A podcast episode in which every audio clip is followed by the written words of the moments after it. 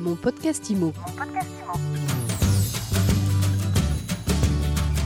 Bienvenue dans ce nouvel épisode de mon podcast IMO. Chaque jour, un invité pour nous éclairer sur un sujet d'actualité à propos évidemment de l'immobilier. Aujourd'hui, nous allons parler de l'immobilier au Portugal avec euh, Cécile Gonçalves. Bonjour. Bon dia. Ah bien, je n'ai pas osé, j'avais envie mais j'avais pas osé le faire parce que vraiment mon accent serait catastrophique. Vous êtes euh, associée et directrice du site Maison Portugal. Alors ce n'est pas qu'un site, en fait finalement c'est une agence immobilière destinée aux francophones qui souhaitent s'installer au Portugal, c'est bien ça Oui, oui, tout à fait. On a d'ailleurs plusieurs euh, agences euh, physiques, euh, donc principalement dans la région de Lisbonne et dans, les, dans la région de l'Algarve, qui est le sud du Portugal. On a l'impression que le Portugal est devenu vraiment the place to be en Europe depuis, allez, peut-être maintenant une dizaine d'années. Est-ce que c'est toujours intéressant d'aller s'installer au Portugal et d'investir au Portugal C'est pas trop tard? Non, c'est pas trop tard. Euh, au contraire, on, continue à être une destination, euh, l'une des moins chères euh, au niveau immobilier, hein, au niveau européen, de l'Ouest en tout cas.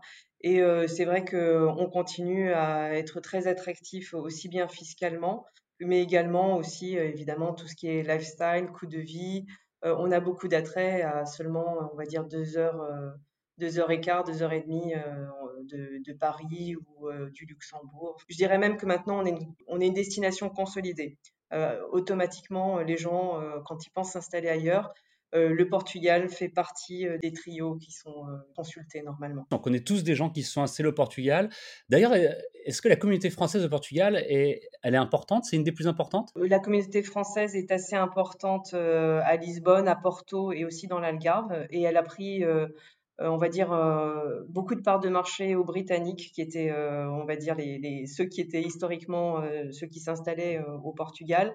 on a également aussi une forte concurrence des Brésiliens euh, qui euh, ont bien compris euh, les avantages de, l'installation au Portugal, notamment au niveau sécurité, climat et, donc, et au coût de vie également par rapport à, d'autres pays. Comment est-ce que le Portugal a vécu la crise, la pandémie de Covid-19 et comment est-ce qu'il vit le déconfinement actuellement? Alors en 2020, il a très bien vécu. C'était d'ailleurs, il faisait figure d'exception.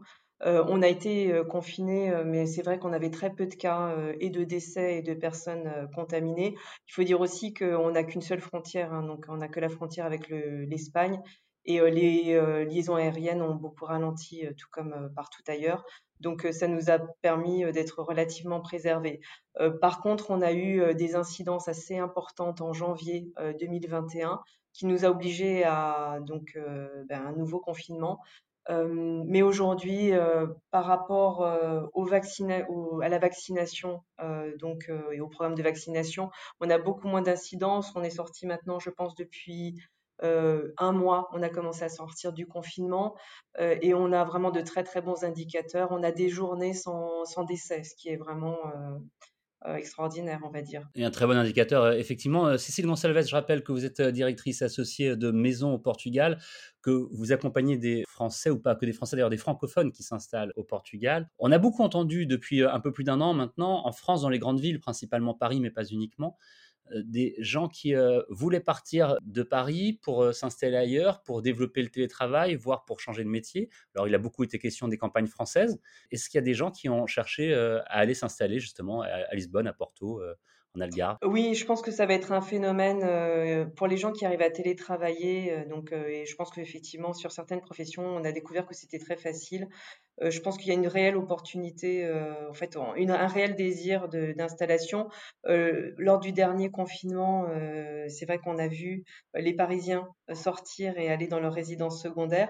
Nous, au Portugal, on a aussi également vu des Parisiens arriver. Euh, Lisbonne, parce que enfin, notre ville est à la taille de Lyon euh, et il est très facile d'en sortir. Enfin, on est, euh, on est quand même comme dans la taille d'une petite ville de, province, mais en même temps, on est avec la mer à côté. on a des très très bonnes infrastructures. La logistique est très bonne au Portugal, donc on peut s'installer. Pour, pour les nomades digitaux, par exemple, on on était une destination on va dire, de, il y a une dizaine d'années, euh, on connaissait des gens euh, euh, amateurs de surf ou, par exemple, qui s'installaient en hiver systématiquement au Portugal et y travaillaient. je pense que ça va s'accentuer effectivement. Quels sont les conseils que vous pouvez donner aux, gens qui rêvent de s'installer au Portugal? Alors, je dirais qu'il est très facile de très bien s'adapter et vite au Portugal au niveau personnel, au niveau d'inscription de l'école, la sécurité sociale, on a des accords, hein, c'est au niveau européen, tout va très bien. Je dirais que pour s'installer, si jamais on veut y travailler, il faut avoir un projet construit, vraiment avant, je pense, de, de s'installer. C'est vrai que le salaire minimum au Portugal, par exemple, c'est 630 euros brut par mois. Donc, c'est vrai que si on est dans des professions qui sont, on va dire, des professions pas hautement qualifiées, on, a du, on, a, on, a, on aura du mal. Donc, je pense qu'il faut vraiment avoir un projet consolidé. Mais sans ça, euh, franchement, euh, en général, les installations se passent très très bien. Donc, euh, nous, ça fait dix ans à peu près qu'on installe des gens français, hein, puisqu'on est actif depuis 2011.